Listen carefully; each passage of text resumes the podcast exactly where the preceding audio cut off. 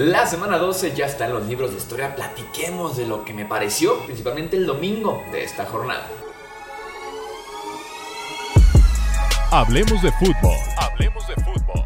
Noticias, análisis, opinión y debate de la NFL con el estilo de Hablemos de fútbol.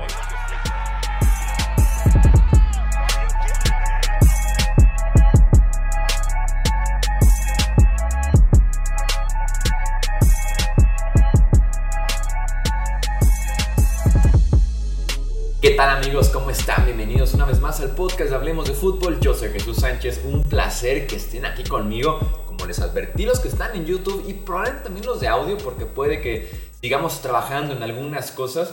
Eh, estamos en un nuevo setup. Estamos en el setup que nos acompañará por lo menos en los próximos meses. Eh, platiquemos entonces de lo que me pareció la semana 12. Algunas impresiones generales antes de pasar ya saben a Power Rankings me parece que esta semana sí va a haber un poquito de debate con los otros analistas, aquí no hablemos de fútbol, pero vamos arrancando entonces con impresiones de este domingo de semana 12. Eh, para empezar, yo diría aplausos y de verdad, aplausos y reconocimiento y ponerse de pie para el trabajo que hizo Jacoby Brissett como coreback de los Browns. Oficialmente se termina la suspensión de Deshaun Watson, con lo, por lo tanto, se, también significa que se termina la oportunidad de Brissett de iniciar como coreback en Cleveland. Eh, lo hizo excelente calentando el lugar de Watson. De verdad que lo hizo excelente Jacoby Brissett. Si se dan cuenta, nunca fue tema con Cleveland el decir es que Brissett los limitó. Es que si estuviera Watson, realmente nunca se mencionó esa frase, ¿no? Para lo que se le puede pedir a él, tomando en cuenta expectativas, que siempre es bien importante tomar en cuenta el contexto, estuvo muy bien. Para PFF fue el quarterback 9 de la semana 1 a la semana 12 con calificación de 82.5, 14 touchdowns totales, 6 intercepciones. No tienen mejor récord por culpa de su defensiva, creo que tienen récord de 4-7 por culpa de esa defensiva, porque tomemos en cuenta que Cleveland perdió partidos en los que anotó 30, 28 y 23 puntos. Entonces, eh, en ese sentido, Brissett lo hizo muy bien. Termina ganándole incluso su maestro deportivo Tom Brady para despedirse. Y ahora sí, ahí viene de Sean Watson. Es un gran suplente, quarterback puente en esta liga preset. Eh, hablando justamente de quarterbacks, ¿qué tal Mike White que vino a darle a los Jets lo que no han recibido de Zach Wilson? No es la respuesta definitiva, sigo sin creer en ese sentido al 100% en Mike White, pero ¿a qué me refiero cuando digo que le dio lo que Zach Wilson no pudo a estos Jets? ¿no? Les dio lectura del campo, eh, les dio disciplina, pasó de un wide receiver a otro muy rápido, cierto conocimiento, experiencia, se notó sin duda alguna, tomar lo que la defensiva te da, receptores abiertos, distribución del ovoide. Seamos cautelosos, eso sí, con Mike White, porque Mike White tuvo también un partidazo en contra de los Bengals de temporada pasada, después se lesiona en contra de los Colts y la semana que sigue lanza cuatro intercepciones en contra de los Bills. Entonces, cautelosos, pero sin duda alguna, en ese sentido de, como les digo, lectura del campo, disciplina y pasar de un buen receiver a otro, lo hizo excelente Mike White y algo que no hace Zach Wilson. Será por la paciencia, la experiencia, confianza, su estatura. Por algo no lo hace muy bien eh, Zach Wilson y sí lo hizo Mike White. Eso sí también fue en contra de la defensiva de los Bears que lleva eh, semanas ya siendo bastante, bastante deficiente, sobre todo tras las salidas de Robert Quinn y de Roquan Smith. Eh, Seguimos con los corebacks, seguimos con corebacks porque qué tal el partidazo que nos dio Trevor Lawrence. El partidazo de Trevor Lawrence con los Jaguars en contra de Ravens. Probablemente el mejor partido que he visto yo de Trevor Lawrence en la NFL. Sobre todo ese último cuarto. Te pones a ver. El último cuarto de Trevor Lawrence, y los recomiendo quien tenga Game Pass, eh, tiene todo lo que puedes pedir ese último cuarto. Yo había criticado la puntería, la precisión de Trevor Lawrence, que daba la impresión de que quería intentar un pase y realmente no le terminaba saliendo. Ese había sido el Trevor Lawrence de la semana 1 como a la 9-10. Lleva ya 2-3 semanas siendo mucho mejor en ese sentido y llegó a un pico altísimo en contra de Baltimore, ¿no? Eh, pase corto, intermedio, pegado a la lateral, un fade a la zona de anotación. Todos los pasos que le puedas pedir los hizo Lawrence tan solo en el último cuarto en contra de estos Ravens, ¿no? Y aparte, mis respetos para lo que se han convertido como trío de wide receivers Marvin Jones, Say Jones y Christian Kirk. Sobre todo Say Jones. Eh, está dando un paso importantísimo en su desarrollo y Marvin Jones es como el eterno infravalorado de la NFL, ¿no? En cualquier equipo ha rendido, ha tenido números decentes, pero sigue por ahí brincando de un equipo a otro, pero sí ha sido muy bueno en Jacksonville, eh, Marvin Jones. Nuevas lesiones para los Rams, no más que el partido lamentable que dieron en contra de Chiefs, que era de esperarse, sobre todo a la ofensiva, todo por ningún lado.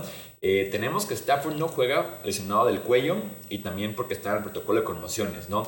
Allen Robinson, fractura en el pie, no juega el resto del año. Aaron Donald tiene un esguince de tobillo ahora. Son cinco derrotas consecutivas para Sean McVay. Mi pregunta es, ¿este equipo de los Rams regresa como lo conocemos? el siguiente año, Sean McVay coqueteó ya con irse de analista a Amazon Prime. Eh, Matthew Stafford también ha coqueteado un par de veces con el retiro, tema de su salud. Eh, Aaron Donald coqueteó también con el retiro en el off-season, ¿no? amenazando por ahí con que se iba ya como campeón. Entonces, me da esa impresión ¿no? de que tendremos este equipo de Los Ángeles la próxima temporada. Creo que es una pregunta muy válida. Eh, y veremos qué pasa, ¿eh? porque esta temporada está siendo realmente lamentable. Y con las lesiones de Allen Robinson, que fue una decepción total este año. Aaron Donald, para mí Matthew Stafford está en duda de si jugará o no otra vez esta temporada. La defensiva de los Niners ha sido sumamente especial. Cuatro segundas mitades consecutivas sin permitir puntos, incluso tomando en cuenta que vienen de una segunda mitad excelente en contra de Arizona aquí en México. Más 60 minutos, en contra de Saints. Van 94 minutos sin permitir puntos para esa defensiva de San Francisco. Qué talentosa es y no está del todo completa. Trabajo de Dimico Ryans ha sido espectacular como coordinador defensivo de esta defensiva de San Francisco. Para mí es el coach asistente del año después de 12 semanas de temporada. Eh, lo que pasó en Filadelfia, específicamente con los Green Bay Packers, por ahí el tema de los quarterbacks. Eh, creo que tuvimos la mejor actuación de Jordan Love en la NFL, aunque fuera nada más un cuarto y medio. Eh, intentando venir de atrás, pases rápidos, sencillos, pero lo hizo bien. En ese sentido, ni siquiera eso nos había podido entregar tal vez Jordan Love del todo. Parece que Rodgers intentará jugar la próxima semana en contra de Chicago. Es un tema ya del dedo, del, dedo pulgar de la mano derecha y de las costillas ahora también. Dicen que se ha sentido mejor y que intentará jugar, como les digo. Pero si Green Bay ya está fuera de la contienda de los playoffs dentro de unas semanas, que pudiera ser muy pronto, yo convencería a Rodgers de no jugar más este año, tu salud va primero, no tienes nada que probar, la temporada está perdida y yo si fuera Green Bay me gustaría ver bastante a Jordan Love con miras al próximo año, porque si Jordan Love me liga un par de actuaciones decentes para cerrar el año, como lo hizo en contra de Filadelfia, viéndolo incluso un poquito más cosas, no solamente lo que hizo en contra de Eagles, eh, no se me haría descabellado cambiar a Rodgers si eres Green Bay y quedarte con Jordan Love. No se me haría nada descabellado, creo que puede ser la oportunidad perfecta para poder hacer eso justamente. Y ya para cerrar, no tiene que ver tanto en lo deportivo, sino es una crítica fuertísima a la franquicia de Washington. Eh, lo de la estatua, entre comillas, estatua que los Commanders le hicieron a Sean Taylor es lamentable. Un maniquí del Innova Sport está más decente que lo que hizo Washington con Sean Taylor.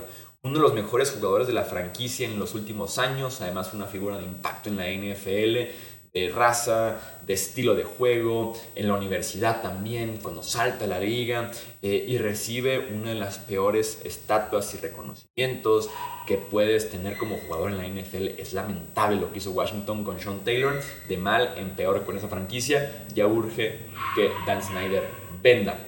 Ok, vamos a dejar hasta aquí entonces este análisis de lo que fue eh, la semana 12, el domingo de semana 12. Eh, los leo aquí abajo en comentarios, díganme qué opinan de lo que fue el domingo de semana 12, qué quisieran agregar ustedes de análisis, de conclusiones, de ganadores, perdedores y todo lo que ustedes quieran poner en comentarios. Recuerden suscribirse también, dejar su like en comentario. Yo soy Jesús Sánchez, esto es Hablemos de Fútbol. Hasta la próxima. Gracias por escuchar el podcast de Hablemos de Fútbol. Para más, no olvides seguirnos en redes sociales y visitar hablemosdefutbol.com.